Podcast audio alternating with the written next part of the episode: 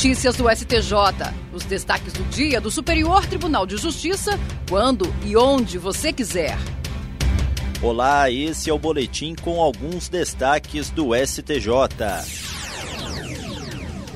A ministra do Superior Tribunal de Justiça, Regina Helena Costa, acolheu o recurso do Ministério Público do Distrito Federal e Territórios e determinou que seja garantida a reserva de vagas para pessoas negras em todas as etapas do concurso para os cargos de escrivão e agente da Polícia Civil do Distrito Federal.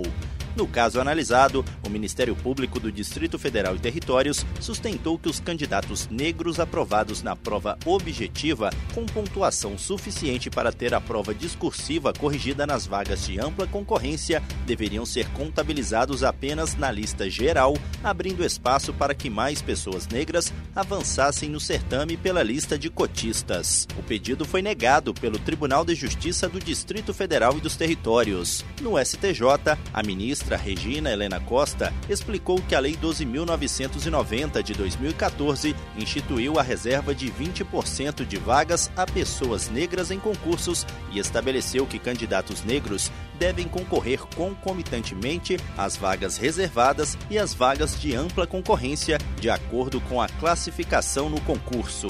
Sendo assim, os candidatos negros aprovados dentro da ampla concorrência não devem ser computados para efeito de preenchimento da lista de cotistas. A ministra lembrou ainda que o Supremo Tribunal Federal já reconheceu a constitucionalidade da Lei 12.990 de 2014 e afirmou que os percentuais de reserva de vagas para pessoas negras devem ser aplicadas em todas as fases do certame, de modo a promover com máxima efetividade a política pública de cotas.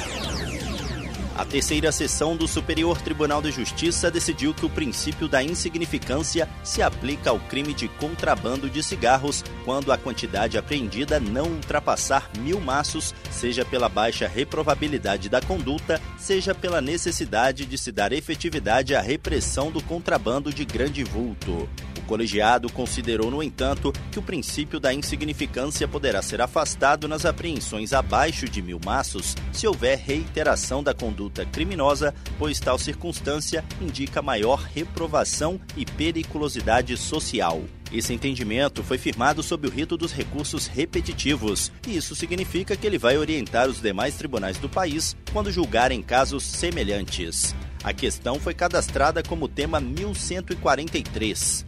No voto que prevaleceu no julgamento, o ministro Sebastião Rei Júnior explicou que a conduta de introduzir clandestinamente cigarro pela fronteira brasileira constitui crime de contrabando, tanto no caso de cigarro produzido no Brasil para exportação, quanto nas hipóteses em que a importação do produto é expressamente proibida. O ministro apontou que as apreensões de até mil maços, embora correspondam à maioria das autuações, têm baixa representação em relação ao volume total de cigarro cigarros apreendidos. Dessa forma, para o ministro, impedir a aplicação do princípio da insignificância nas apreensões de até mil maços de cigarro seria ineficaz para a proteção da saúde pública, além de sobrecarregar indevidamente os entes estatais encarregados da persecução penal, drenando o tempo e os recursos indispensáveis para reprimir e punir o crime de vulto.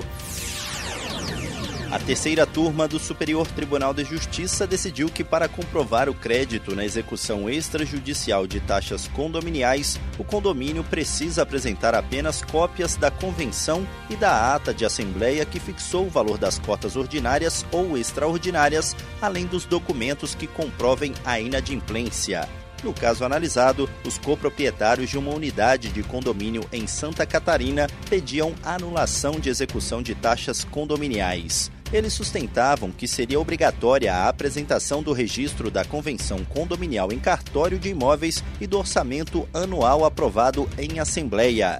O pedido foi negado pelo juízo de primeiro grau e pelo Tribunal de Justiça de Santa Catarina. No STJ, os devedores insistiram em que a execução só seria possível caso o condomínio apresentasse aqueles documentos. O colegiado da terceira turma negou o provimento ao recurso e considerou que tais exigências são desnecessárias, não têm previsão legal e onerariam demasiadamente o exequente. A relatora, ministra Nancy Andrighi, explicou que as regras sobre cobrança de cotas condominiais sofreram modificações relevantes no CPC de 2015, que permitiu a propositura direta da execução das contribuições ordinárias ou extraordinárias previstas na convenção do condomínio ou aprovadas em Assembleia Geral, desde que documentalmente comprovadas.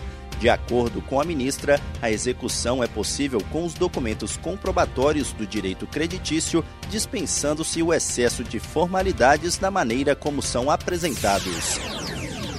E esse foi o STJ Notícias de hoje. Se quiser ouvir mais, acesse o Spotify ou o SoundCloud do STJ. Tchau, tchau. Notícias do STJ, uma produção da Secretaria de Comunicação Social do Superior Tribunal de Justiça.